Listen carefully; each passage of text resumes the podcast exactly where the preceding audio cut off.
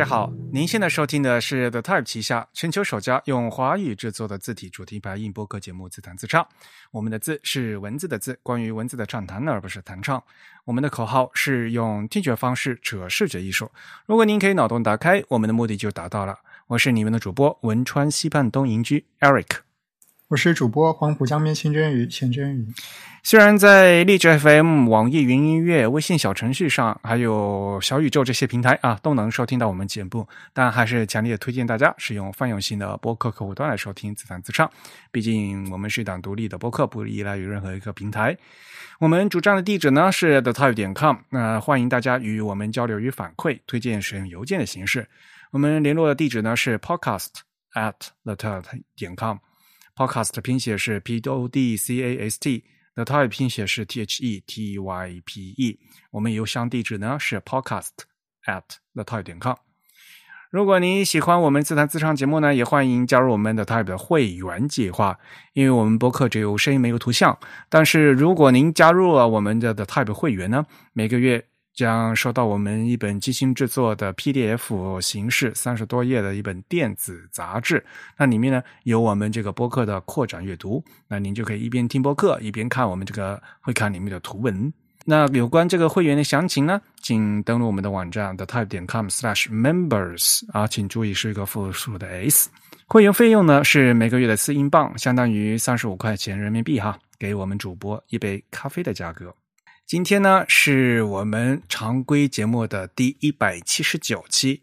那我们六月份的会刊呢，也就是总的第四十六期，将于六月十四号发布啊，也是周二。因为我们的播客呢是隔周二播出，然后那我们的这个会刊呢就夹在这个两期这个播客之间哈。六月份是放在六月十四号的那个周二。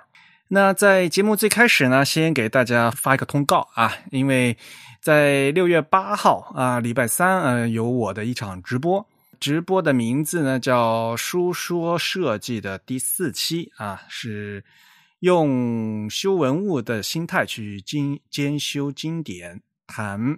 平面设计中的网格系统经典版的修订啊，这个是出版社。来主办的一期直播，那其实已经是第第第四期了哈。前面呢有，比如说有刘小祥老师，还有白井静山先生啊，都都进行了他们的讲座。那这一期呢是由我。我直接跟和大家来，诶，来谈一谈这次修订版的一些具体的修修订工作。我们也会把链接放到我们 show notes 里面去，因为这次呢是直播平台呢，他们放到了那个微信上面啊，所以呢必须要有进从这个微信里面进入。嗯，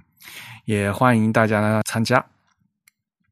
另外呢，其实可能大家也通过消息也知道了啊，我，我们一直关注的 Grandson。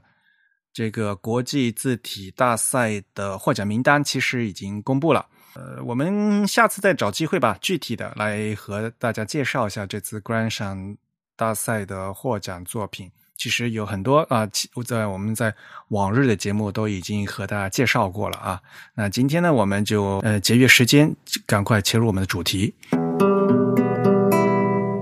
那因为今天在我们旭里演播室呢，还是请来了我们老朋友的嘉宾，还是按照老习惯，让嘉宾来做一下自我介绍。啊，大家好，我是谭佩然，我是艾特他的一个编辑。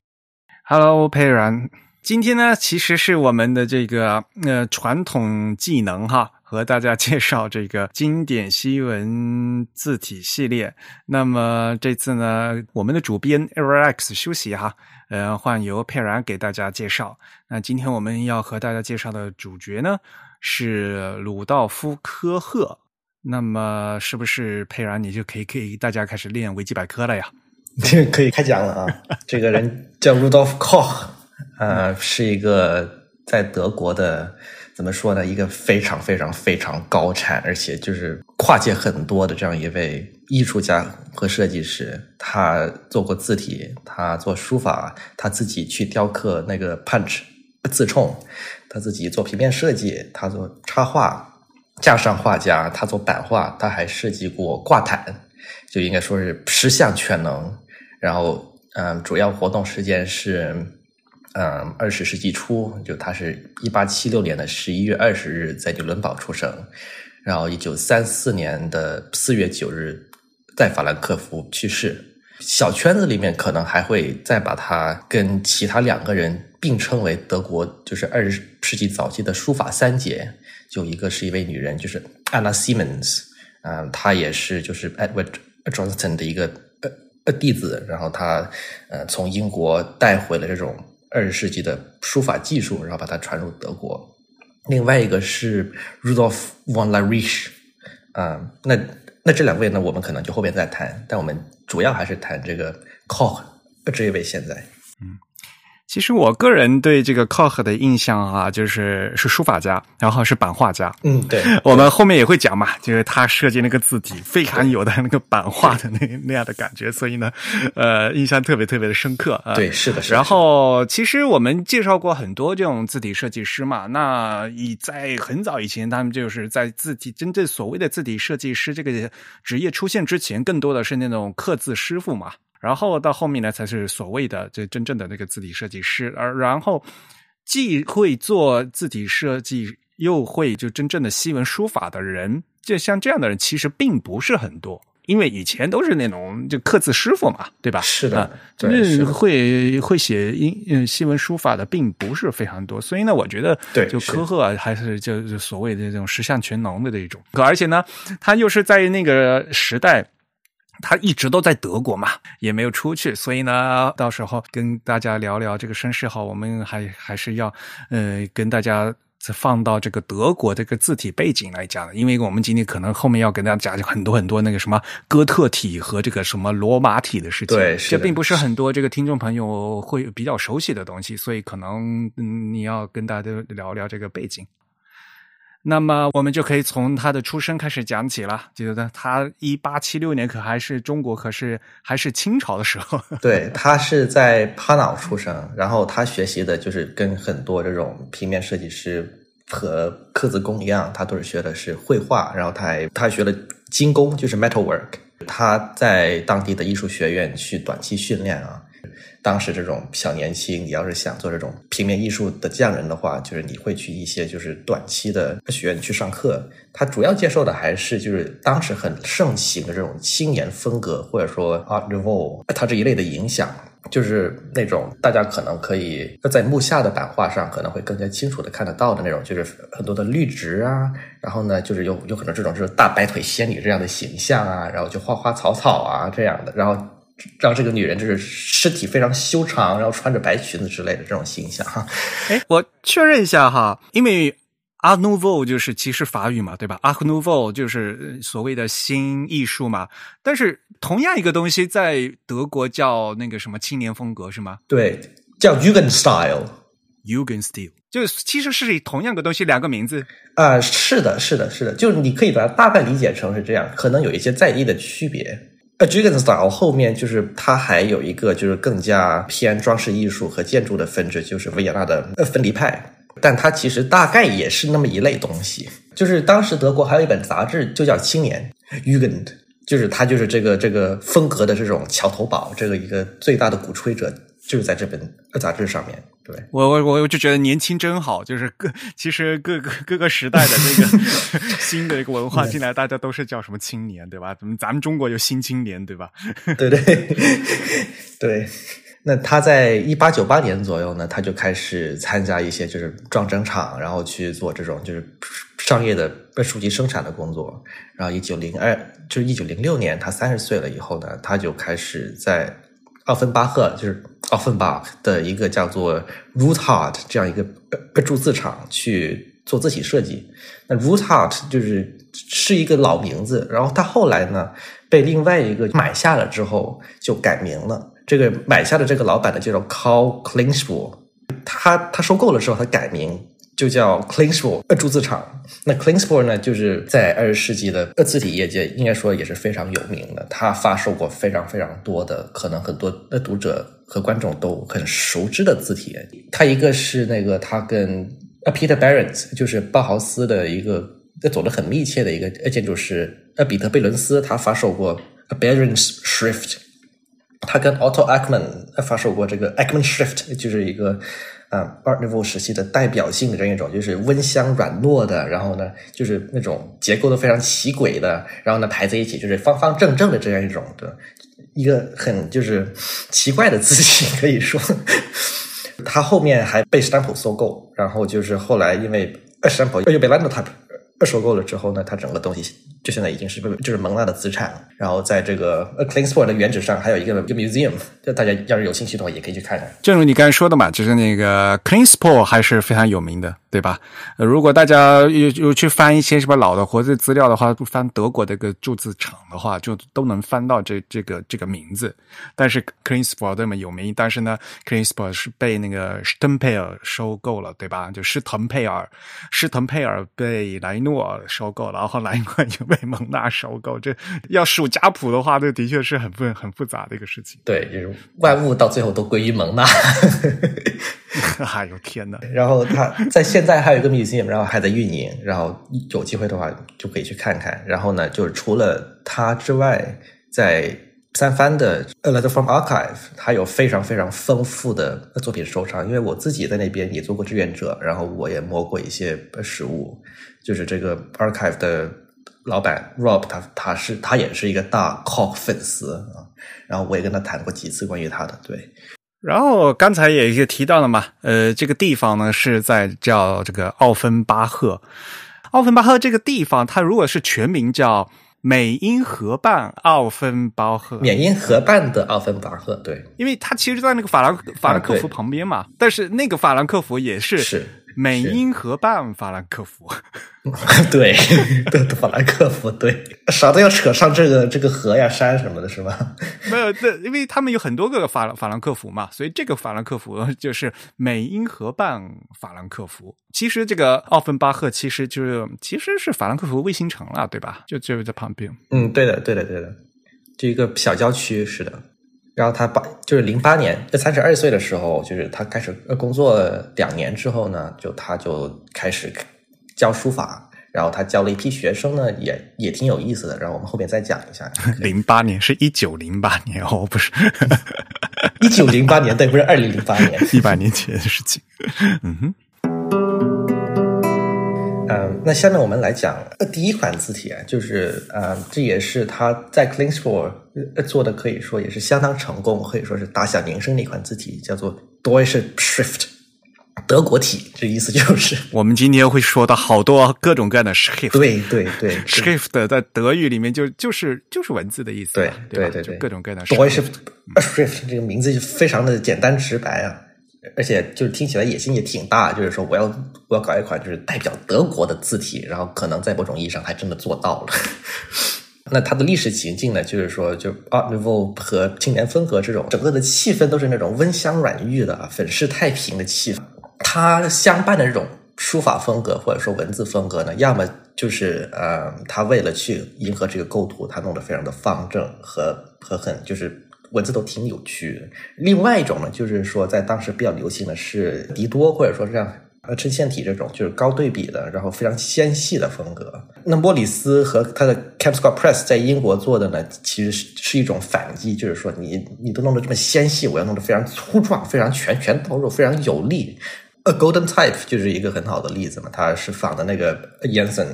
是吧？然后呢，它也弄得非常的粗，非常的壮。那这种风格就是从英国传入德国之后呢，也对当时这个整个审美开始慢慢的造成一定的影响。德国本土的读者呢，和和平面设计师跟铸字厂，他们自己也想要这种，就是说黑粗壮的。同时呢，他另外一个私心就是说，我要一个民族特色的东西，我不能是一个完全英国人的玩意儿。嗯，Hawk 他自己本人也是 William Morris 的一个忠实崇拜者，可以说是就是脑残粉了。他就是他甚至说过说，呃，他怎么可能不是德国人呢？我真的失望，他居然不是德国人。这种话，对，对他非常喜欢啊，他也非常喜欢这个就是私人印刷坊这个运动，他甚至喜欢到了在莫里斯。去世之后一年，他还远赴伦敦，想要去探寻莫里斯的呃的足迹，然后还要去一个这种装帧工作室里去工作了一年，还要去朝圣。这样，他跟莫里斯另外一点比较相同的是，他都坚持这种直接工作的态度，是多少有一点这种抗拒劳动分工的意思在里面啊。嗯，那他在当时其实呃字体业界来说，雕刻自冲 （punch cutting） 是一个已经比较就是成熟，而且是交给一帮人来做的这样一种专业的东西了。那做字体的不设计呢，是不太会去学这个的。但是他为了说要直接设计，他要全都包揽，他还是去学了啊。这个其实是挺少见的。他没有说画了一个字稿，然后他让工匠去代工这样。我我我想确认一下，他们那时候的画的那个画字的那个工艺哈，他们就画了字稿以后，应该是用那个什么叫 pantograph，是用那个那种缩放仪去刻的吧？就已经一九零八年左右的时候有有雕刻仪了吗？我我不觉得是吧？那所以他还是直直接用那个那个自冲，就是那种呃，就是有一个这样的流程，就是说在没有这种雕刻仪的时候，它有一项技术是 Boris 发明的，其实是就是照相技术嘛，就是说它可以把一个很小的字稿放得很大，就通过这种照相的原理把它就是投幻灯片，其实是嗯，然后就是能看到很大的细节，但最后去做的时候还是 Punch Cutter，他他得亲自上手做。那另外一个就是很很好的例子是 Van Krimpen 在那个 Enschede 在荷兰嘛，他跟那个 Paul Radish，他们两个其实也是合合作的关系。就 Paul 是那个 punch cutter 嘛，就是 Van Krimpen 他就会呃画出字稿，然后就两个人就看着一块儿，就是 Paul 在在刻这样对。但是他没有这种，就是说应该没有啊，我猜 应该没有，还没有到这种就是可以照着字稿就是描的这种程度。对，嗯，OK。然后就是零一九零八年前后就推出了这个呃德国体，当时就大获成功，然后就就发展成了一个巨大的家族，有十几个样式，各种自重，甚至还有斜体。你能想象一个哥特体居然有斜体？对对，首先你要跟大家介说一下，这个 Deutsch Schrift 它是哥特体。对，你不说的话，大家还会还以为 是就是普通的那种我们所谓的罗马体，那并不是哈。这是一个呃，而且呢，如果是罗马体的话，如果要配鞋的话，我们又会配意大利体。对，所以那这又是另外一个事情啊，这个完全不一样的啊。它这个 Deutsch Schrift 它本来就是一个哥特体，所以原本对哥特体它。就没有斜体，没有斜体，对对吧？对他硬生生给他做出来一个。对，然后我看这个 Deutsch Schrift，他做的就是好尖哦，就是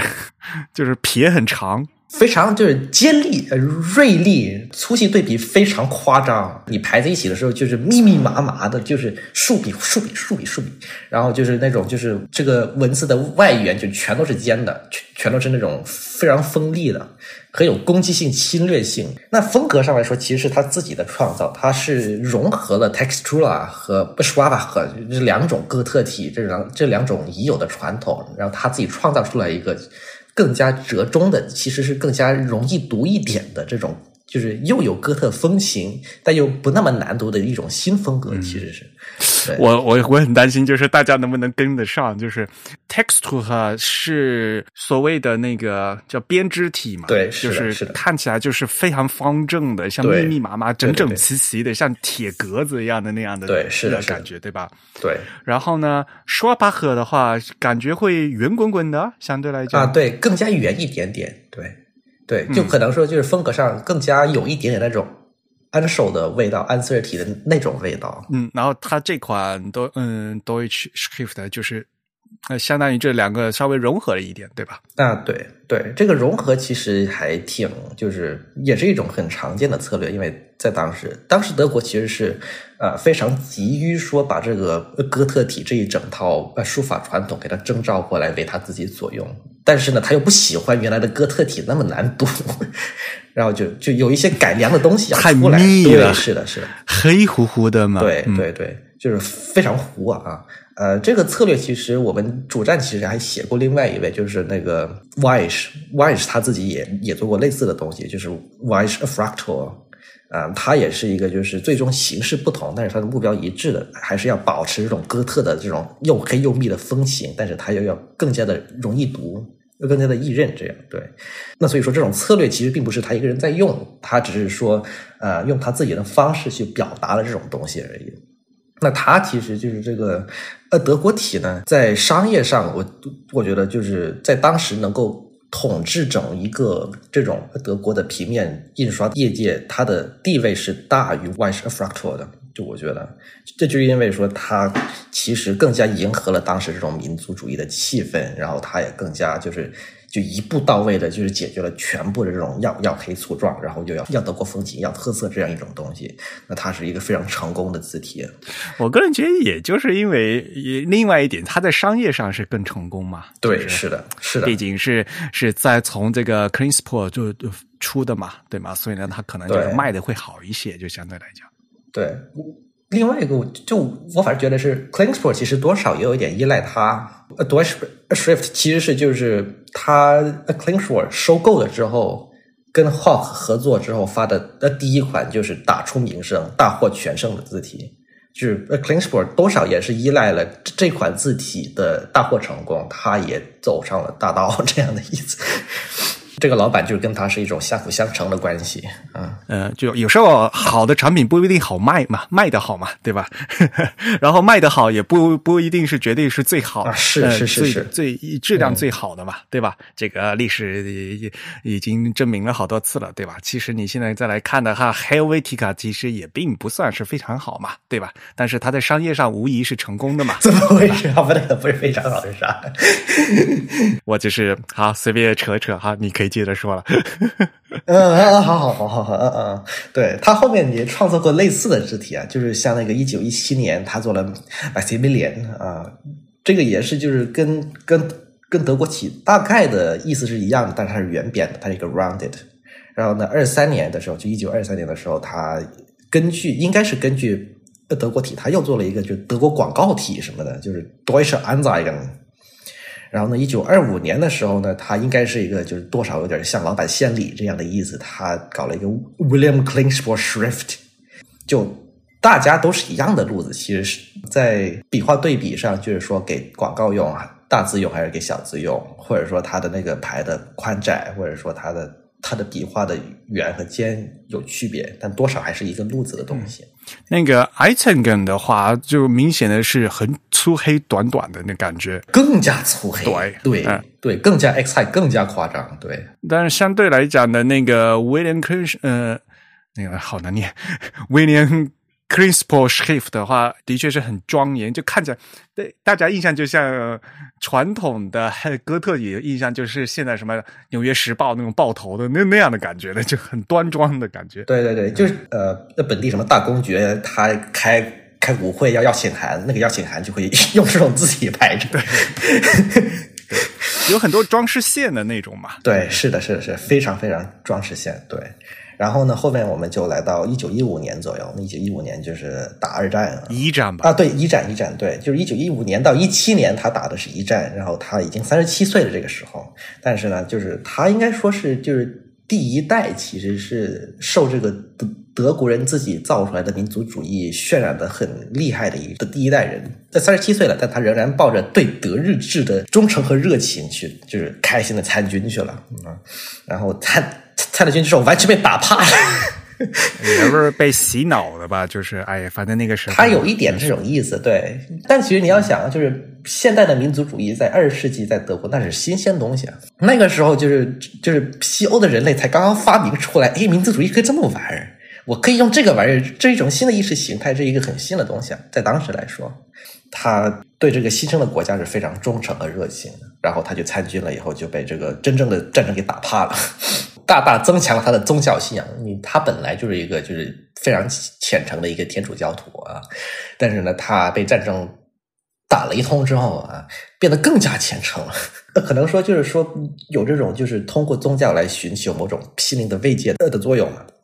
就是他后面有非常非常多的的作品，其实都是跟宗教有关系的。他的作品本身那种就是粗粗壮雄浑，除了一开始我们讲到这种就是历史的原因之外，另外一方面其实也是就是说，可能是跟他的对天主教的这种信仰也有关系。对，就然后啊，有有有一个例子就是呃，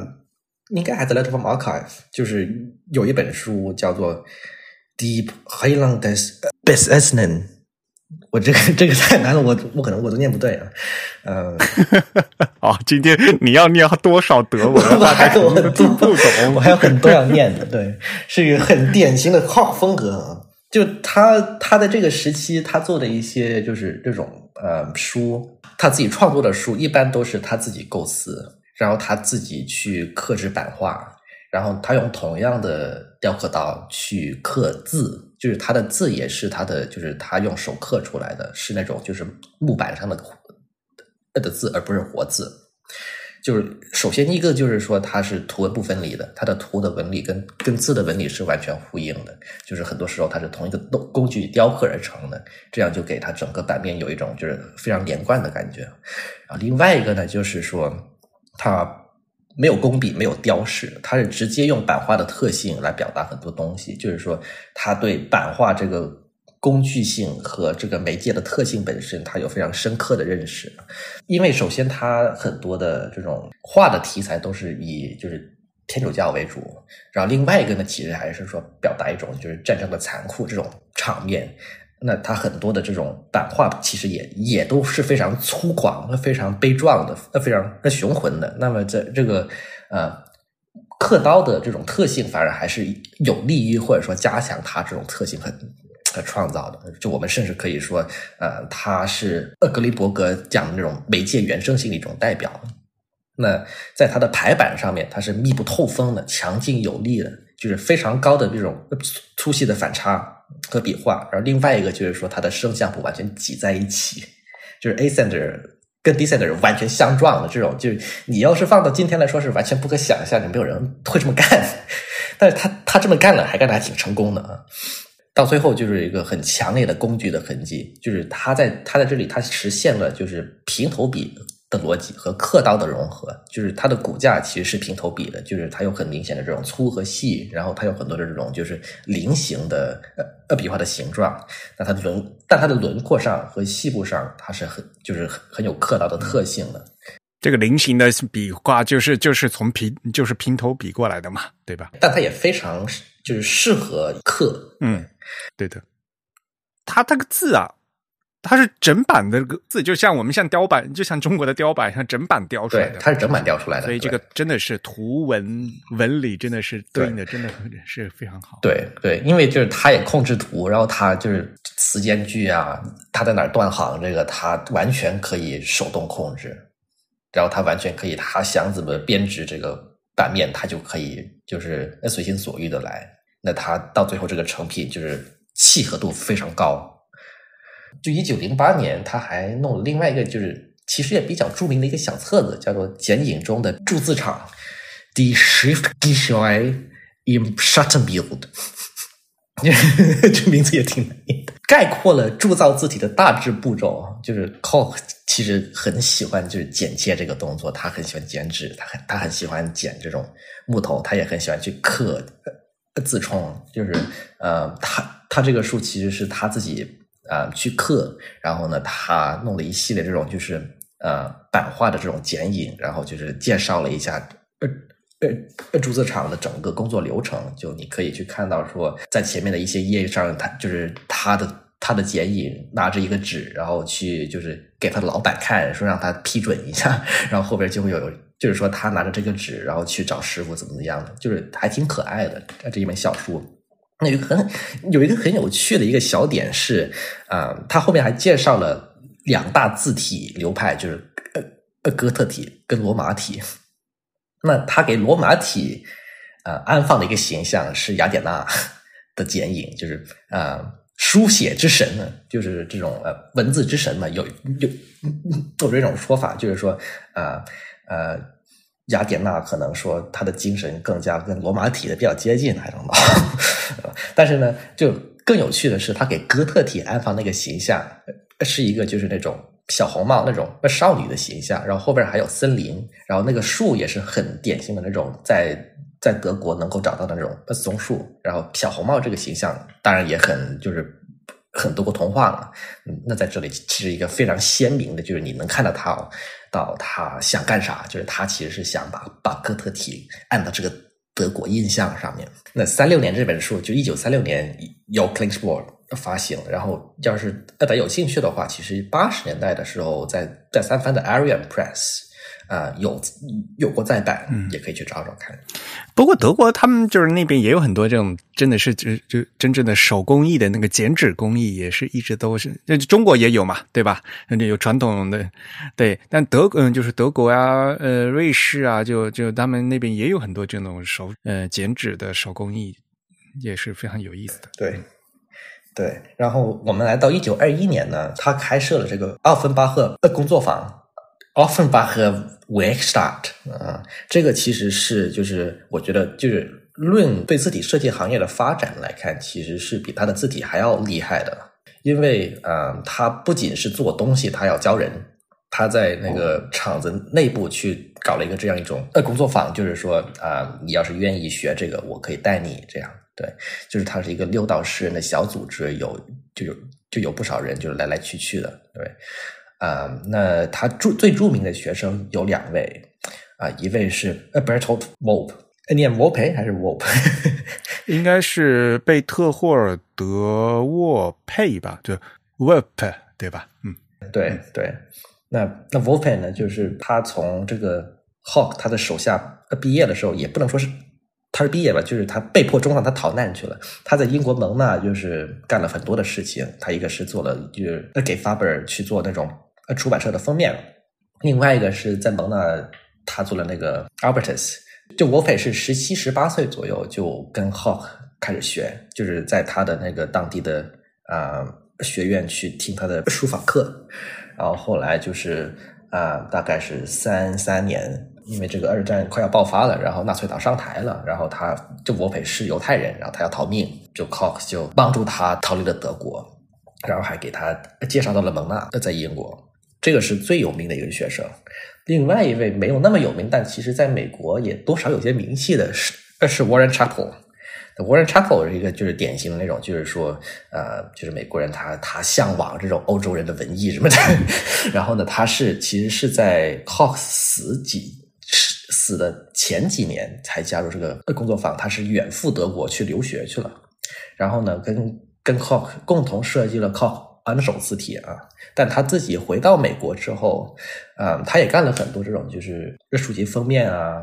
做字体的呃的工作。他最著名的其实后来又影响到美国的这种呃视觉文化的这样一种呃呃字体是 Lilian。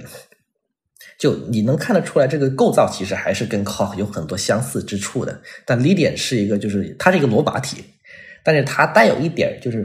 Root 呃呃 Gothic 呃这样一种特色的罗马体，就是多少还是有一点这种啊、哥特体的构造的特色在里面的。对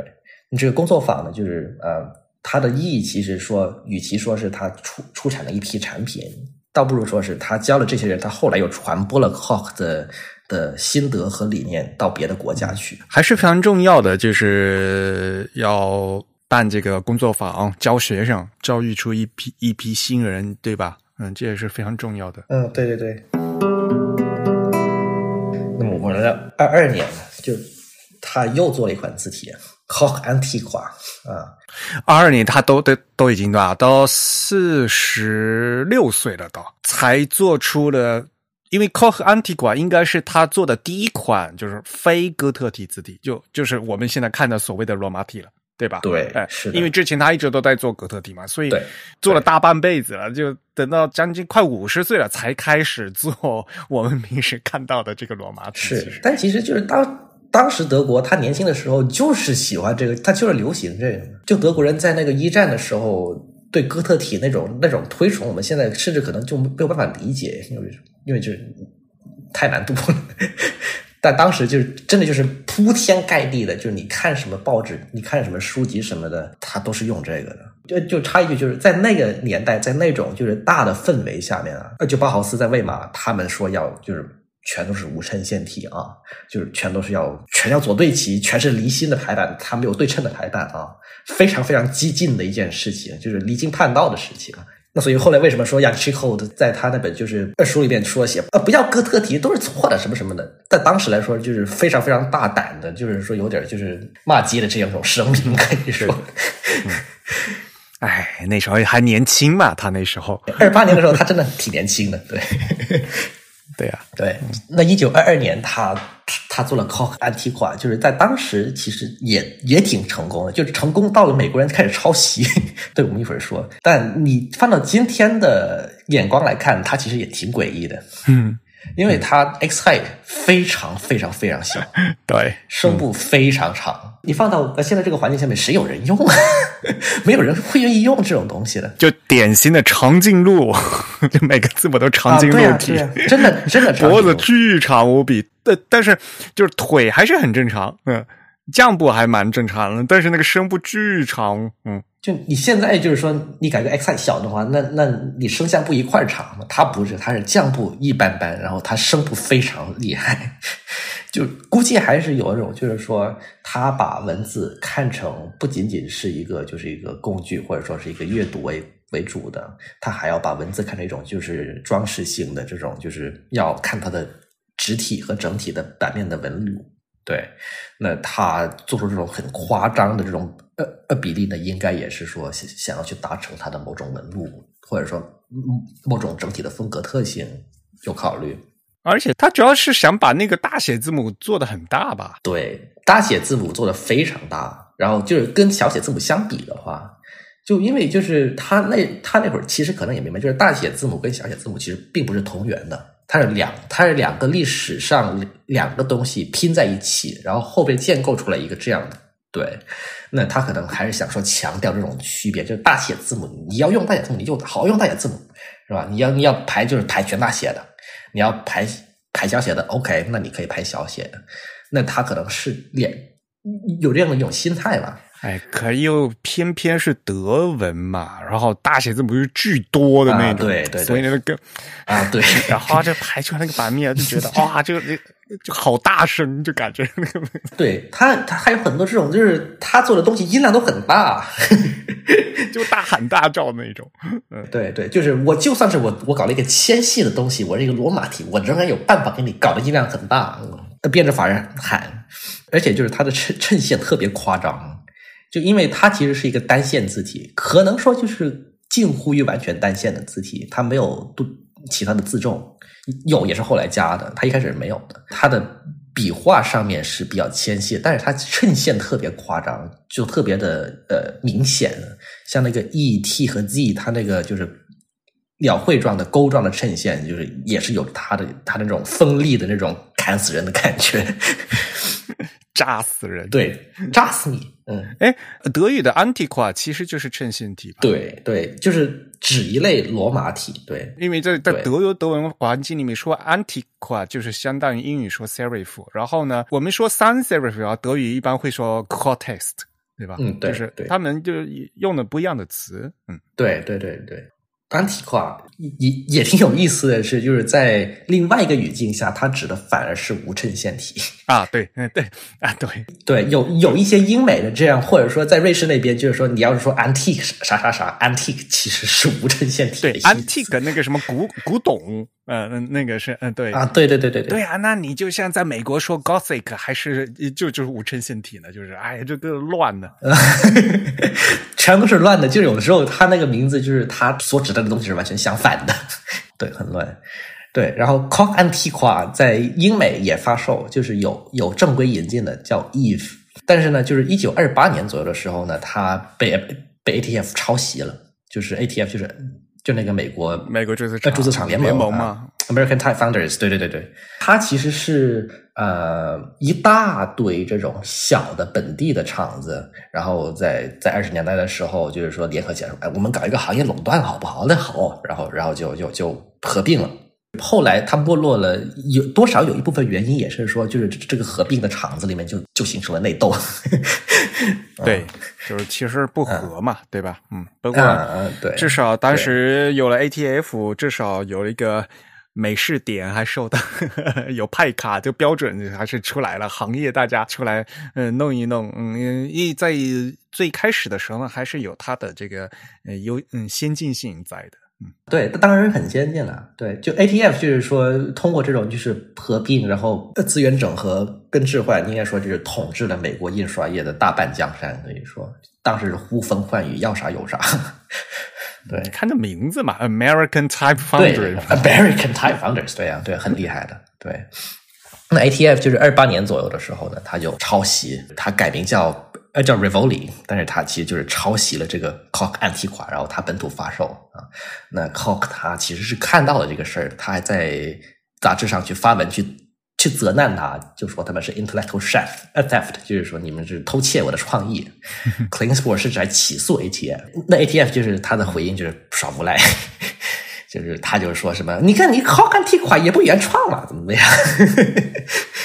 哎，不过那时候啊，那时候的签字是可以随便复来翻模复刻，这就很容易，真的就是可以倒模倒来倒来倒去，就是很容易一模一样做出来，的。当时是可以电镀法就可以倒，它可以倒出来。多少也是有，因为说就是其实引进它的，就是拿它来分销的这个，并不是 ATF，叫做它是 Continental Type Founders Association，这个是一个总部在纽约，然后他专门干的是给美国人引进欧洲作品的活儿，他自己其实也不做什么活字，嗯、对。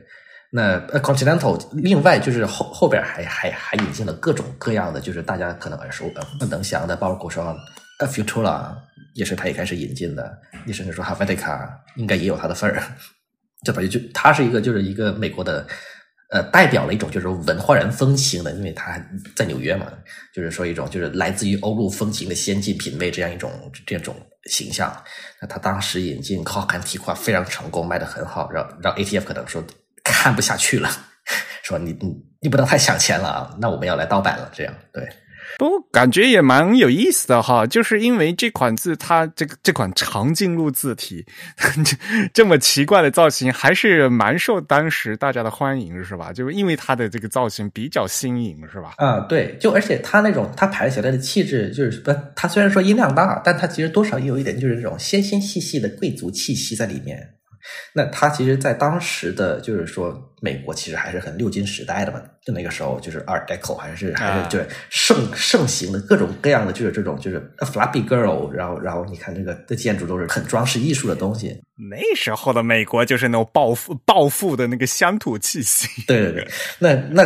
那 c o c 提款这种就是纤纤细细的，就是说这种就是啊、然后又很特别的这种形象，它其实也挺契合当时人们想要表达的那种视觉形象的需要的。就是它多少也有一点贵族气息，再加上就是说它也是来自一个来自欧洲的先进文化人这样一种产品，还的确是，嗯，后边就是很多数码大厂都有去复刻啊，那我们就不说了，就像那个呃像 Adobe，它肯定是做过的啊。那我们可以提一下一个比较呃值得鼓励的是小厂 Cast，一个应该是来自于意大利的一个厂，他做了一款呃 Rudolph Antiqua，就是完全就是呃复刻 Cock Antiqua，这个是比较忠实的复刻，我觉得 Cast 他们家做做东西做的很细致，非常对，很细致。对他们家做的东西都非常精致，我觉得。对，考证也很扎实。对啊，嗯，我很喜欢他们家的那些产品。Cast 它是一个就是呃点名表扬一下啊啊，另外一个也很有意思的复刻是 Linetto 的复刻，它应该念 Linetto 还是 Linetto？不知道 I don't know，呃，但它的复刻的名字叫做那个 L L Heimland。但其实 Heimland 它有意思的地方是，它是一个套娃复刻，它不是完全基于 Hawk 原作的，它是基于一个叫 Solomon Tallengater 学习 Hawk 之后他自己模仿的作品。但是 Solomon 他是一个苏联人，他跟那个跟罗琴科和 L Litsky 啊，他们一起还做过那个十月一个就是建构主义的艺术团体。嗯嗯然后他学了 Hock 之后，他自己做的这样一套苏联的盗版，或者说一种复刻也好，你说啊、就就抄袭也好，然后后来又被 Linetto 拿过来，然后他又再又再来了一遍，就是一个套娃新的复刻。对，那这个也挺有意思的。所以这个就是和就当然了，和原本科赫阿提瓜的可能就距离会有一点远。啊，对，他就发挥了一下嘛，嗯，大致的意思还是在的，但它细部肯定是不一样的。对，是的。然后就是一九二二年这同一年，他还做了另外一个小书啊，小花书，一个很可爱的一个小东西，Das kleine 呃 Blumenbuch。还真是对，真是小就是花真的就是小花书书啊，就是一个小的花的书啊。That's kind of booming book。对，他是一九二年左右开始画的一系列这种花花草草图的小集合啊，没有什么意图，就是完全的可爱啊。就是他他也讲过，就是说我描述的都是奥芬巴赫周边生长的一些本地植物啊，就是为了说能让在冬天的人们也能知道夏天的滋味儿。说起来就是有一种，就是说你不禁会去想，它到底是不是一种一战的政治隐喻？你知道吗？就是说，在古代里的人要看到光明这种话啊，好吧，这个书本来也很也也很可爱的，对。然后呢，就是他的工作坊的学生 Fritz Acrudel 在三三年就是出版了这个书，然后呢，Poem Editions 在二零二零年就是一个法国的一个又发售字体又做书的这样一种就是独立的艺术研究机构啊，他再版了一遍，然后。大家要是想买的话，也可以就是去买这个新版。Boem Edition，这 Edition 在法语就是出版社的意思啊啊啊啊！对对对，啊，这本书好可爱，而且那种套色呀，就是很漂亮嘛，就是对，非常可爱，也小小的，也很有意思。他那个画的也很精致，看着赏心悦目的。对，然后呢，就二三年，就是下一年，他就来了一款。如果说它其他的字体在业界是比较有名和影响力的，那么这款应该说最出圈的，是最进入到广泛大众层面上的视觉文化上，就是在美国也很出名的。但是就是这个原因完全不一样啊，Neuland。Lloyden，对这款字，哎呀，嗯太出名了，呃，就太出名了，呃，莫名其妙的就会有那个什么非洲丛林风的，对，那它其实它的原来的这个创作的过程呢，就是首先你要是把它放到 Cock 它其他的作品上来比对的话，你就能看到出它是一样的理念，它一样的手法，是吧？它是黑的壮的，对吧？它非常的 blocky，非常的快快的，嗯啊，它有它有那种，它甚至到了正负空间是很奇诡的，就它的负空间那么一小小点，嗯然后正空间那个黑的部分那么大，那么那么壮，那么粗，嗯呃，它的构造上其实是跟哥特体是有很大的相似之处的。它甚至可以说是先画了一个呃哥特体，后边把衬线全砍掉，就是 Neuland。对，呃，那原作者他的使用方法呢，也是就是起头尾的密排的，可能说是行距是负的这样一种，就是全都全都挤在一起的，黑又黑又密又吓人的这样一种纹理啊。那他当时呢，就是他在一些挂毯上和他的这种画画上面呢，也能看到他有类似的创作。那应该就是说他，他是先在这种平面和挂毯上先创作过了，先试过了，然后他拿到呃字体，然后也是他自己亲手雕刻的这个呃自从是他他自己亲手做的。但是我们现在知道 Neuland 就是跟他的呃插画呀这种书籍啊没有关系。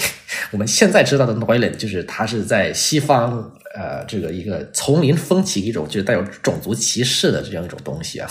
那没有办法呀。那你看什么什么狮子王，那个什么啊对对对最典型那个就那个什么侏罗纪公园的对那个片头的那那个字体嘛，对吧？对，都是 Neuland。对，那么是为什么有这种印象？这个这个运作原理也很有趣，我给大家讲一下。就是二十年代的时候，它也是有呃 Continental 进口的。但是呢，美国人并没有哥特体的传统，他也不知道这个呃书法的来源是怎么样的，因为没文化，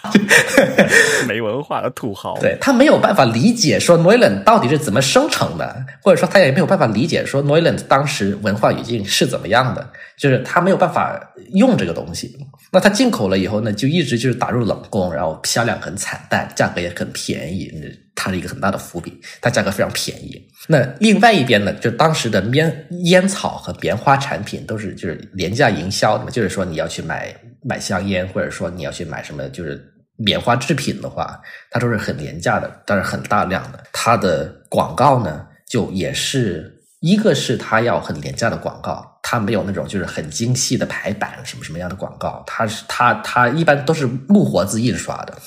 另外一方面呢，烟草和棉花产品在当时是黑人做的事儿，因为黑人你你知道就是种植园是吧？就是就是烟草种植园，就棉花种植园大量的使用奴隶，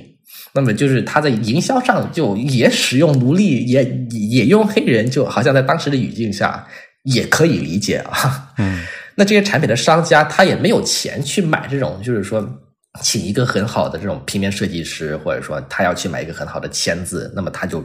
就只能用一些啊、更加廉价的东西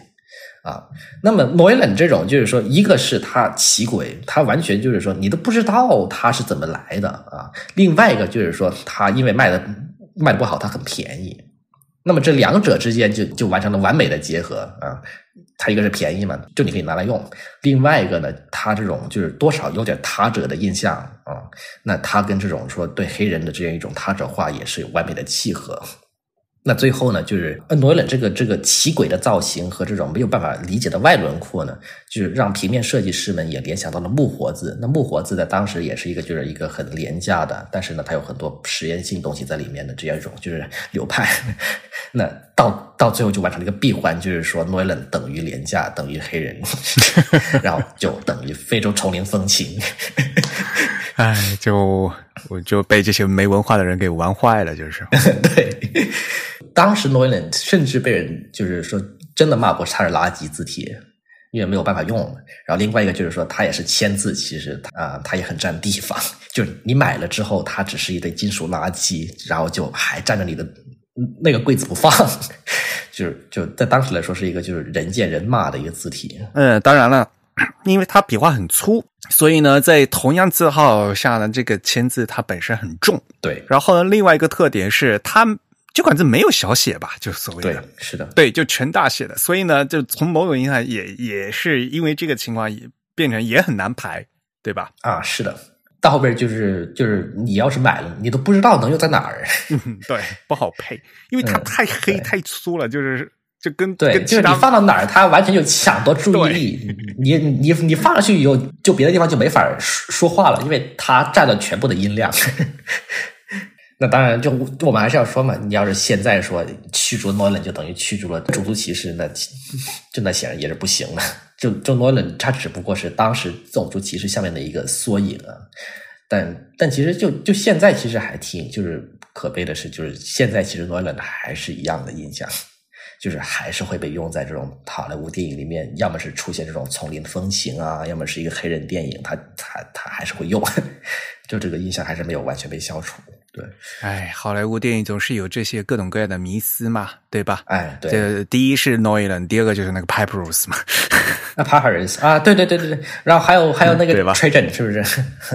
那 Trajan 我觉得也是一种意思。但是吹着人家那个根正苗红啊，对吧？人家是的古罗马，对吧？那是是这是所以我就觉得所谓的这种他们要的这个什么异域风情的这种，都都是很奇怪的。对本来都不应该是这样子的，都被被很被他们用的很异域风情，其实跟异域风情没什么关系，就是你要说异域风情的话，其实 Chop Suey 也也也挺异域风情的呀，我觉得也是一样的道理嘛。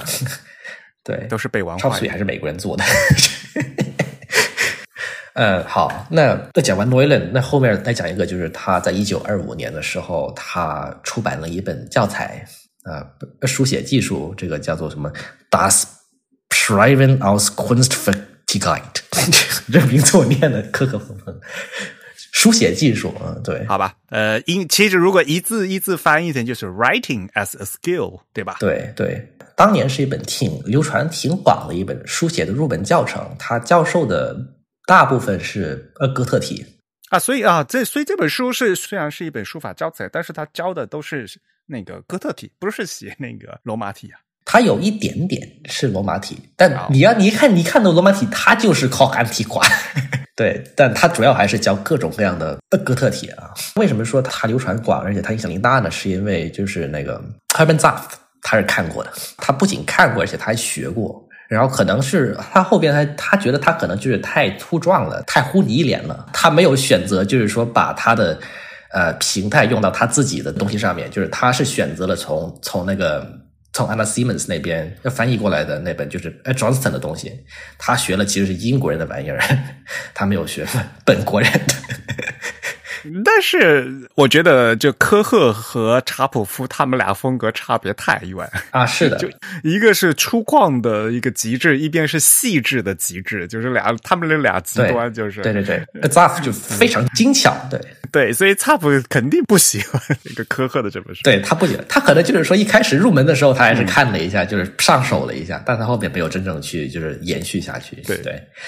嗯，他他里面甚至还有一个就是就无衬纤体的例子，其实后来就是说，他是先做了这个教程以后，他开始去可能去思考这种就是哥特体和衬线体和 sans serif 的关系，然后可能说找到一种某种共同的骨架。那么他在二七年到三零年左右的时候，他就创作了 Cable，他就集全了啊，他把哥特体做了，他把罗马体做了，然后他把 sans serif 也做了，终于完成了什么人生的目标之类的。好吧，啊啊，你你念 cable 啊？难道不难道不应该 按照德语念成 cable 吗？我就我其实我觉得应该也是念 cable 啊，但是就后来就是我在印刷工坊去做实习的时候，我老板的影响，因为他觉得他这个名字可能是要取缆车的意思，跟 cable 相同啊。对，没错，就就是那个线缆的那个 cable，对对吧？对，就是为了说跟跟工业感扯上关系，他扯他。他觉得这个名字，然后他就他是念 cable，然后我就可能就被他带跑了吧。对，那 cabell 啊，那他其实创作的初衷，他当时是 c l e a n s b o r 可能是要他做的，就是要跟 Futura 竞争。那 Futura 可能就是在在当时可能已经开始，就是说开始统治这个江山了，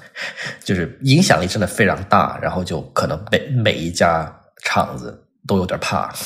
那 Wiggins 其实也为了。跟 Futura 去竞争，他也做过 Metro，这你也可以想一下，这个 Metro 不也是一个就对公交的这样一种名字，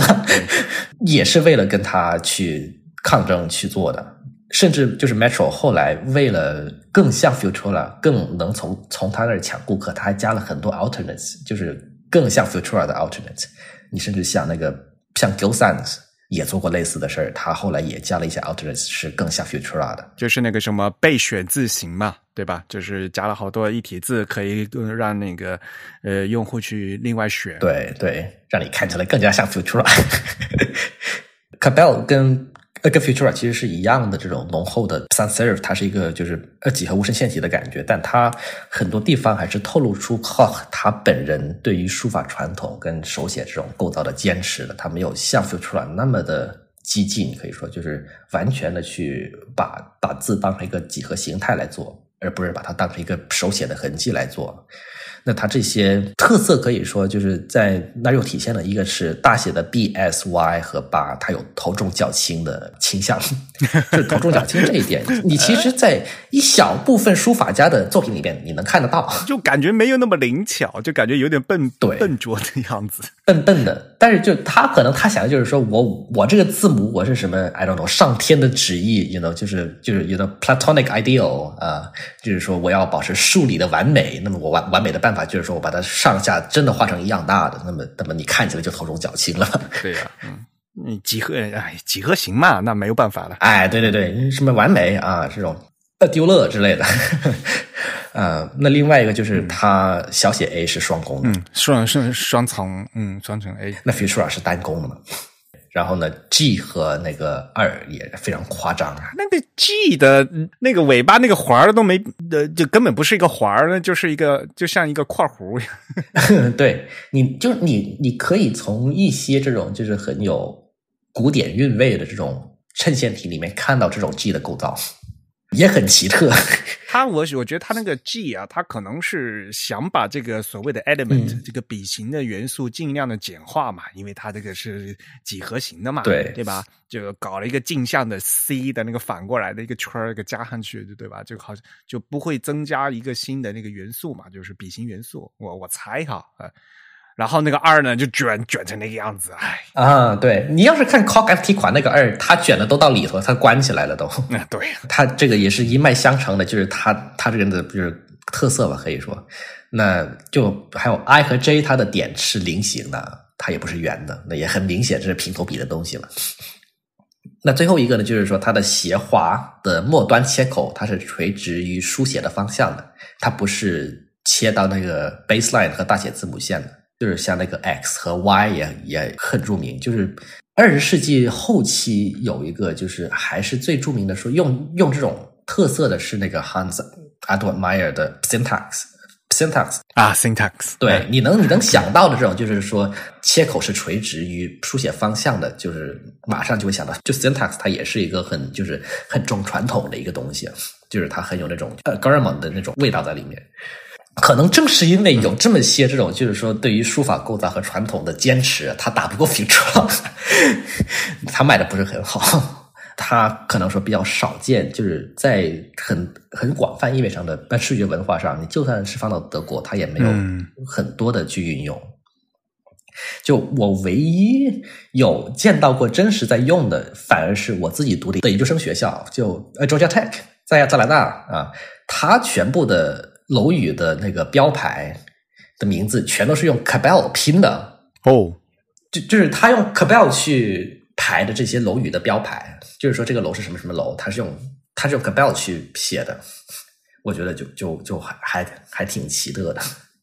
没有，我觉得有一点就是呃，你当然你后面也会讲到，就是就是他后面这个就签字版和招牌版还是差蛮多的，我个人觉得。啊，对，招牌版其实不是他的作品了，招牌版是 ITC，就是七五年的时候获得授权以后，他官方授意之下他自己改造的 ITC Cabell，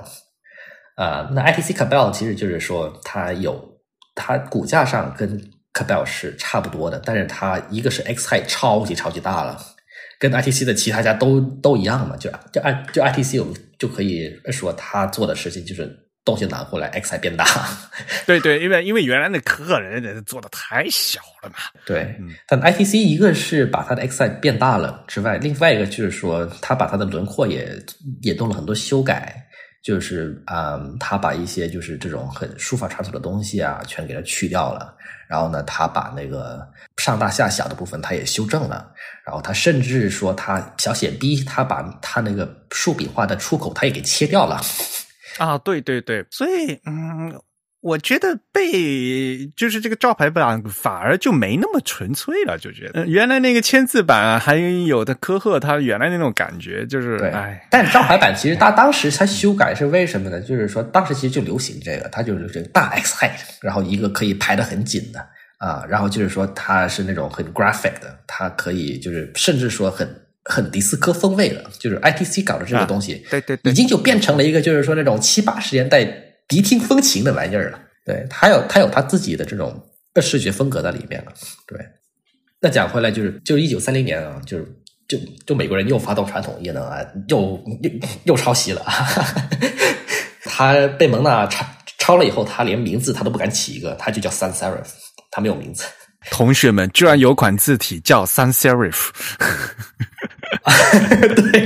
对，然后而且没有没有编号啊，它它不是那种 Sans Serif Number Two 这种玩意儿，它就是 Sans Serif，它没有它没有编号，它都什么鬼吧？这个这个是抄作业也没这么抄的呀，就是可能是真的怕被被抓是吧？他起这个名字，你就感觉到这种羞愧的这种感情在里面。我们抄了偷偷偷摸摸的。那 Cabell 到最后，就是我们可以去评价它，它其实是一个面子上它是无衬线体，它的它里子里面它还是古典比例那一套，这个其实也不是一个独特的做法了，就是找到 Gil Sans 和那个 Romulus Sans，就是 Van Gripen 弄的那一套，它其实就是这个路子嘛。它 Gil Sans 其实就是说把把 Gil 的这种就是衬线体的东西拿回来，然后把它的 contrast 给它减少，然后把衬线砍掉啊。到现在其实那个 Jos k o k u l i 啊。他其实也在做这个，他也是这种思路。你看那个 A B C Allegra 是吧？它其实也是一样的，这种就是啊，它的骨它的骨架是传统的，然后它的面子是现代的。这它是一个就是一个呃偷偷摸摸的把古典的东西往往二零二零年送的这样一种东西。它有一个很微妙的操作在里面，偷偷摸摸的东西。对，好，那大概其实就是我们讲了他的呃几本书啊，然后他的一个是。Deutsch Schrift、Koch Antiqua，然后呃 Annoyland，大概就是这些了。然后到到头是 Cabell 啊。但是话说回来，我个人啊，相对如果你一定要比，一定要让我在这个 Cabell 和这个 f u t u a 两个选的话，我更喜欢 Cabell。说实话，对，它有一点那种温情，可以说它有一点人情味儿。对对，嗯。就是 f u t u a 做的太太过了，就是，嗯，我其实觉得，呃，就 Futura，就是说，它的字稿其实是那个，就是呃，理想中的那种，就是造型，其实是他在现代主义运动里面那个标志吧。但他其实我觉得，像他他他最亲近人，他最温暖的其实是他给助牌机做的那种小字 Futura 啊，那种就是对你能感觉得到，就是因为不是呃那个 a p o r e o 他自己做的嘛，是就是说一种就是无比的刻字工和无比的设计师他们去 adapt 他们去改的。这种就是为了小字去改的，嗯嗯，他做的就非常的，因为我我其实也看过，就是说他排出来的样章，那种小字的那种八点九点的那种样章，就真的就是圆圆滚滚的、温温润润的，就是挺温暖的。其实讲，嗯，因为他做成那个样子，这个造型就很有很儿童化嘛，有的有有时候一，对对对吧？会会有那样的感觉。然后但反过来讲，就是卡贝尔在这边，他还是有那个。呃，尤其是原来的签字版，它的那个 X 字高小的时候，对吧？就还是有它的那个骨架还是在的嘛？啊，对，就是它的传统的骨架还是在的。对，而且 c a b e l 其实讲真，十二点、十四点的签字，我也看过样章，就是我也看过排出来的那种，就是。手工活字的样章也真的挺帅气的。就虽然它相对来讲已经是比较激进的，就是几何形无衬线了，但是拍起来一样呢，还是嗯，瘦死的骆驼比马大。啊，是是是，能能看出来的，对，是的。它跟 Futura 其实在纹理上还是稍微有一些不一样。那 Futura 其实是更加的强调说这个圆的和直的这种呃几何形态的东西。但 Cabell 其实就是，就算你单个字母拆出来看，它是很很几何的，它但它排在一起还是有一种书法的手写的感觉在里面。是的，是的，嗯。估计这个人的主要的这种作品，我们大概都都讲了，好像。好吧。呃，你要跟他，你要和大家 扯扯他跟纳粹的关系吗？这个，哎呀，来来，这个这个是应该说是本期可能说最八卦的话题了，就是他跟纳粹的关系。他是这样的，就是呃，纳粹其实跟那个跟民族主义也是有很深重的联系的嘛。那他其实他在一九三四年他就去世了，那因此就是说，他就算是他想搞法西斯，他也没有机会搞。因为他死了，那你想，一九三四年过世的时候，他才五十七岁啊。如果从现在来想的话，其实并不是算算长寿的呀。对他早，他走的很早。他就是他，首先是呃，他他个人的生活里面，他他是一个很非常非常非常虔诚的天主教徒啊。那他另外就是说，他是第一批接受这种就是说德国的。民族主义侵染的这种人，他非常就是对德意志这个民族认同感非常非常强。就算是打仗把他打怕了，他还是很强啊啊！那么就是我们可能就可以想到说，现在历史学家去想这个事，就是说他，你看，就是宗教和科比兹主义是吧？你要是说等纳粹一上台了，他就是也很有机会真的变成纳粹。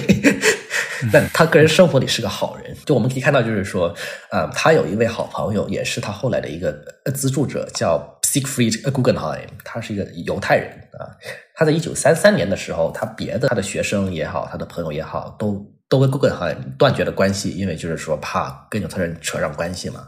那但他仍然还跟他保持着联系，而且还为他创作过一版哈格达。就是那个还挺著名的，就是我去后来去找了一下，就是呃，在犹太人的这种视觉传统里面，奥芬巴赫版的哈格达还是挺有名的。嗯，在纳粹当当头的时候，还给犹太人的朋友去做这种，就是说犹太人的经典文本，其实可以说是很大的勇气了。嗯嗯嗯，啊，他就也能看得出来，他对于他的朋友和亲人是很好的一个人。这一版哈格达，他后来其实还成为了战战时甚至是战后犹太人抵抗纳粹的运动的一个精神图腾之一啊。嗯，那 Hawk 本人呢，他除了是一个天主教徒，也是一个民族主义者呢，但是他不太喜欢纳粹党的品味，他他觉得纳粹党没有好品味，这这就是你亲手缔造的这种，就是说黑的哥特体的玩意儿是吧？就是说你搞了这么一个就是一大批黑粗壮的玩意儿，你不喜欢就纳粹党？我觉得嗯有点意思啊，这个人。嗯，不过嗯，但是最后当然了，德国最后抛弃了 这个哥特底，也是纳粹干的嘛，也是他干的，对对对，这个哎，纳粹嘛，就没对没什么好说的。哎，对他他晚年其实是试图两边都吃啊。就是他一方面呢，他想跟纳粹党的官员保持一定的好感呢，让纳粹党认为他是什么德国书法之神呢，当他们的某种宣传工具啊，以此换来的是他自己个人和他旁边的朋友的平安，就是他他想要就是走钢丝。他走钢丝呢，他同时他可能也是利用他自己这一层就是跟纳粹的这种关系，他去帮他他的朋友，就像那个 就沃佩，就是他帮助逃跑。但就是比他更明显的，就是更激进纳粹的呢，就是他的老板，就是 Karl Klingspor 啊，呃，Klingspor 就是就是旗帜鲜明的民族主义者，就是一个一个一个百分之百的一个呃法西斯啊，呃，他甚至是对，他是参与了一九三三年的就是这种纳粹举行的焚烧书本的活动啊，当然就是烧的也有 Klingspor 他自己出的书啊，Karl Klingspor 就是就是跟 Cock 比起来，可能是。圆上是同源的，但是 Karl Klingspor 是真的走到了最右边啊，而且就是也挺让人复杂的是，呃，他在美国占领了之后，就打败了之后，他去纳粹化并没有清算他，因为就是可能就是看到了他就是一个呃自场的老板，就是可能就觉得他无害嘛，就就没有就没有去清算纳粹余孽，这样对他他还活得好好的。对，呃，那对比他的同期啊，我们去想一下，就 Anna Simmons，就是很明显的是一个，他是去引进英国人的，他是跟 Johnston 学的。那 Rudolf von La Rich，他其实是呃反对平头笔和反对崇拜已成的书体的，就这一点上来说，已经跟 Koch 分道扬镳了。他推崇的反而是棍子，就是那个 Stylus 和最原初的这种无衬线体。就你要是把他一节。跟 Koch 这个三节中的另外一节相比的话，它其实是更接近现代或者说当代书法设计，不是现代的，嗯，呃，字体设计的那个人，他讲究什么结构比较平稳精到，内内外的这种呃负空间那种白黑要平衡，整体也要平衡，然后灰度要均匀要柔和啊，然后他不不提倡去崇拜某种书体，呃，他提倡的就是说把字当成文字。和形状先看，先保证这个效果是好的，这非常一种务实和平和的态度。那么他跟那种他跟靠就是书法和形状都没上来，那政治就先来了啊！这种其实是完全相反的一个东西的。那 Von La Rich 他本人呢，跟 Koch 也是完全相反的，就是他反对民族主义，他反对国家主义啊，他也是一个旗帜鲜明的反纳粹。嗯嗯，就是我们讲到最后这个呃呃哥特体。就是我们刚才讲了这么多，它其实很明显的是一个，它它是被意识形态征召过来的产物，它并不是像德国人所说的那种，就是它是我们的光荣传统。你有个屁的传统是吧？一个一个这么新才建立起来的国家是吧？没有传统的，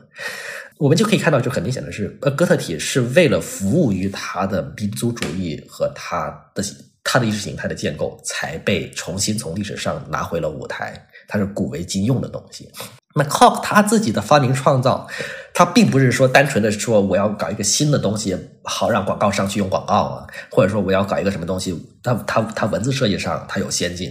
他的这个东西，他一方面是他自己的个人的喜好，另外一方面是最大限度的去迎合了这个需要，他成为了这种德国在二十世纪早期建构这个民民族身份认同。去找搞这个意识形态操作的这样一种很有力的工具，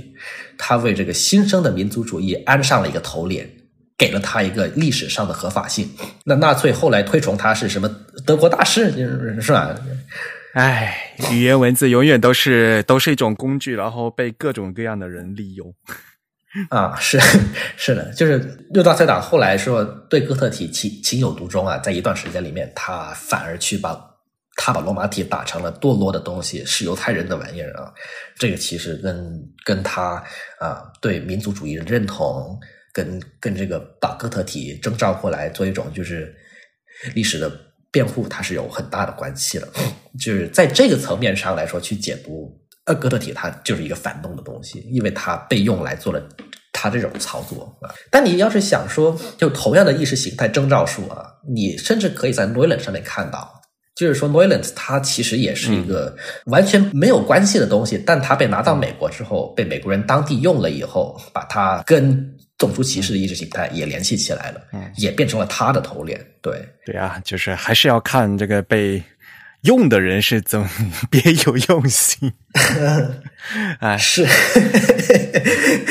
是，嗯，不过其实我们还是有必要把这个科赫放到这个呃历史时代里面去，呃和其他人对比吧，对吧？因为毕竟。他和这个包豪斯啊，还有像就刚才我们说的，呃，诺耶迪博咖啡嘛，对吧？像齐肖尔德他们是同一个时期的吧，对吧？对对对，一十年代、二十年代的时候，对，他是共识的。对，就我自己，甚至我之前有很长很长一段时间有一种迷思，就一种错误的思想，就是说可能是先有了古典的东西，然后后来一个线性的过程，慢慢的就变成现代的了，它有一个先后之分。但但实际上并没有，它是共识的，就是。两拨人其实就是互相打架，呃，并没有一个说现在胜出了，就就没有这种迷思了。就是你能够就六十年代开始的这种书写里面，你能看到这种线性的历史观，就是说我们赢了，我们我们打败了古典啥的这种。但其实当时并不存在这种东西，它是完全是共识的。对呀，这个其实，在从某种意义上来讲，是一个很片面的吧？因为我们单纯非常片面，只是非常选择性的、单纯一甘情一厢情愿去读了这个现代主义的这些东西而已。对。对对，就是就当然后面说这种就是六十年代冷战时期的这种搞现代主义的人，他他拥有他自己的想法了啊。他甚至就是说，你能看到一个很有力的证据，很直接的，就是说，我记得是谁，好像是 Herbert Spencer，他甚至写过一本书，名字叫做《The Triumph of Modern Typography》，就就就完全宣告胜利了啊。对。就是它里面的有一种这种呃呃怎么说呢？一种很错误的线性历史观在里面。我们要看历史的话，还是要去强调说它不是线性的过程，它是一个共识的，它是一个很错综复杂、盘根错节的过程。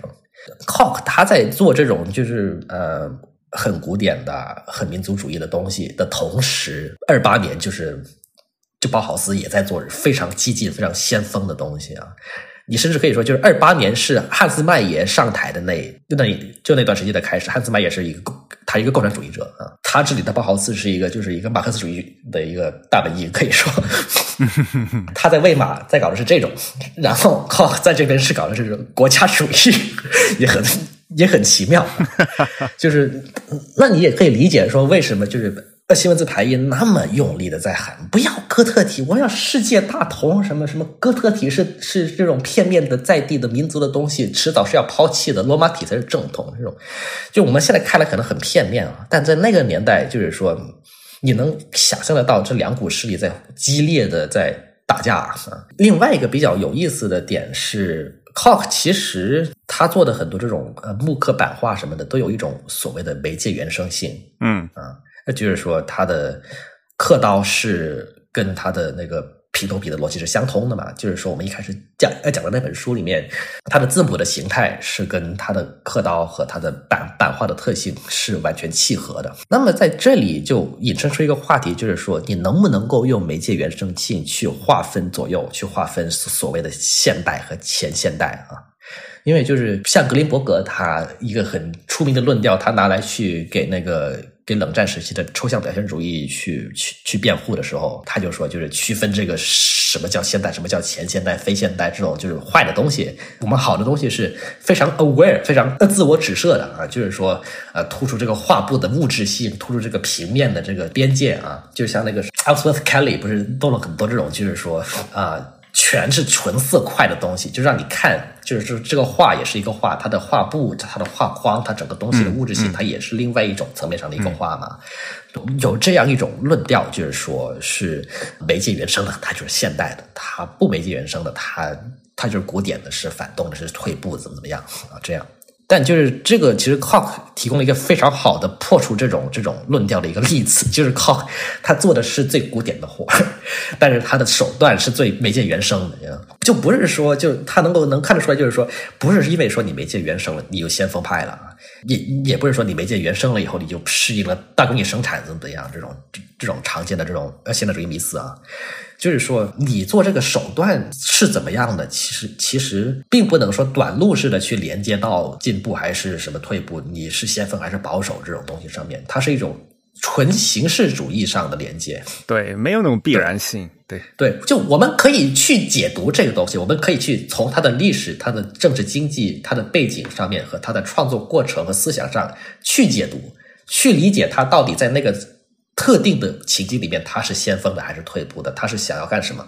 但我们不能说短路式的去说啊，我一看这个形式我就怎么怎么样。我不能说就是我一看这个啊，它不没叶原生，它就不现代怎么样，对吧？因为这个短路式的划分，它本身也是很有问题的。那它导致了一个最常见的一种迷思，就是说它建构出一种就是真空中的现代性，就是说它两边不能征兆到的现代性。它出现了一种话语，就是说你看。虽然靠那么的古典是吧？但它媒介原生了，它的手段是这样的，那么它是不是也可以说它现代了呢？啊，你要是把这个逻辑，你你把它放到什么东西，就是任何的东西上面，你都可以说啊，它其实也现代，但他没有发现。对，就是它是一种统摄一切的一种原话语了，就变成那它是这个反而变成了他自己的一种意识形态了啊。那我们今天要来看的话，就不能。单纯的从它的形式去出发，我们要探寻的应该是这个形式的生产过程。哎呀，不过我觉得，呃，科赫还真是非很德国，很德国，非常德国啊！可以说是，就是他应该说，可能说承担了建造起什么叫德国的味儿的一个很大的任务，他来完成了一大部分。对，其实也是一个很大的转折点了。我觉得，就是因为在之后的。这些字体设设计师的话，就可能就不会这么热忱的去 继承传统了嘛？对，因为主要我觉得是那个被他一个是被打怕了，然后另外一个是被纳粹吓怕了。嗯，就是你可以看说后边就是说像那个什么 j a c h i Holt，他到了瑞士之后，他跟 Max Bill 打嘴仗，那 Max Bill 就就张口就骂你这个纳粹分子。就两个人就互就互相丢，你是纳粹分子，不，你才是纳粹分子，这样这种话啊，对，对，这个就是这个历史的焦虑，就是笼罩在他们的上头，挥之不去的这种历史的阴云，可以说，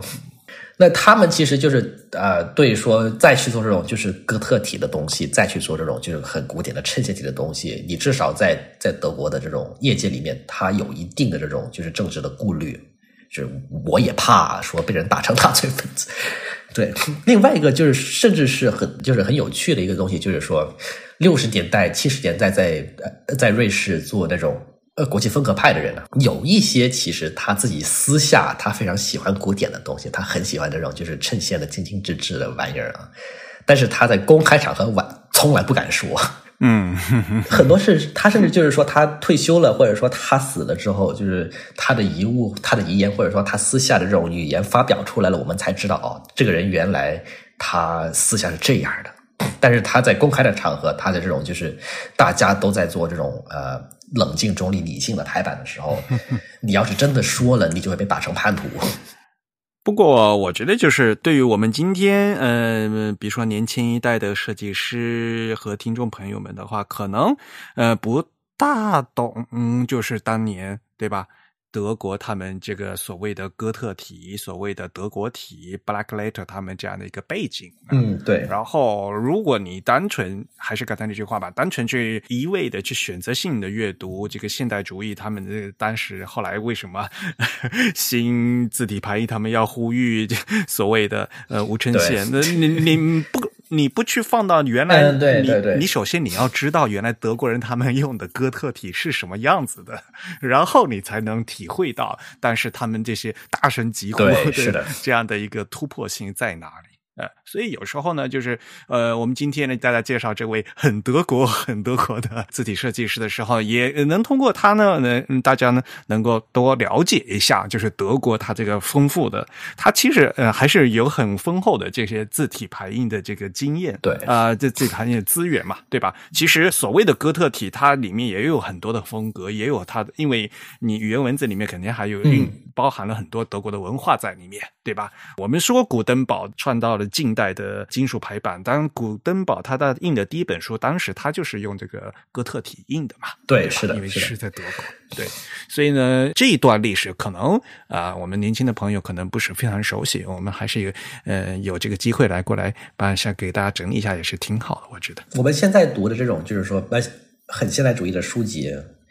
大多其实还是就是六七十年代的时候从西欧这个战后的西欧这样一种建构起来的，就是他自己也有一个很强的意识形态性在里面。对对，那我们去看 Hawk，其实是说通过他的历史的反面，去反过来从一个另外的角度去观看这种历史话语的建构。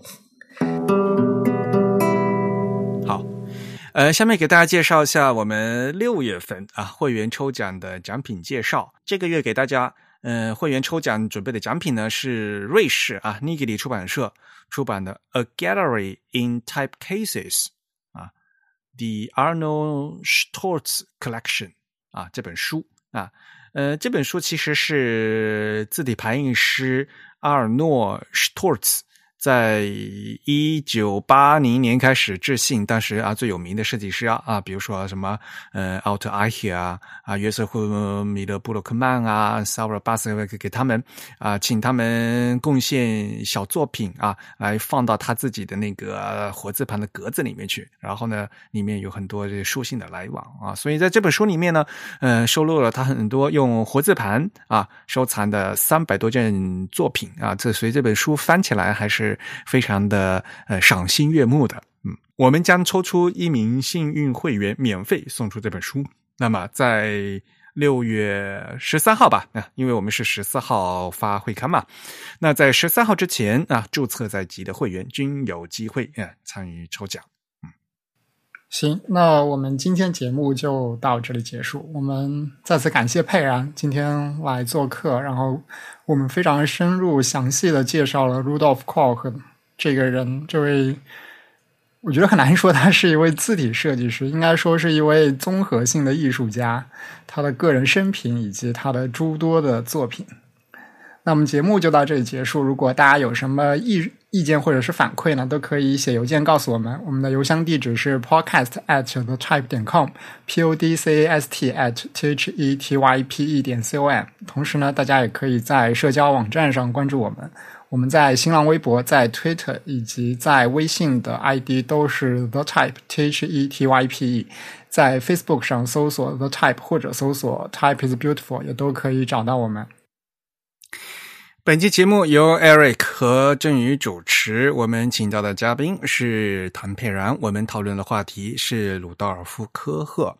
本期节目由 Eric 在 Mac OS 上剪辑制作完成，我们感谢大家收听，我们下期节目再见，拜拜，拜拜，嗯，拜拜。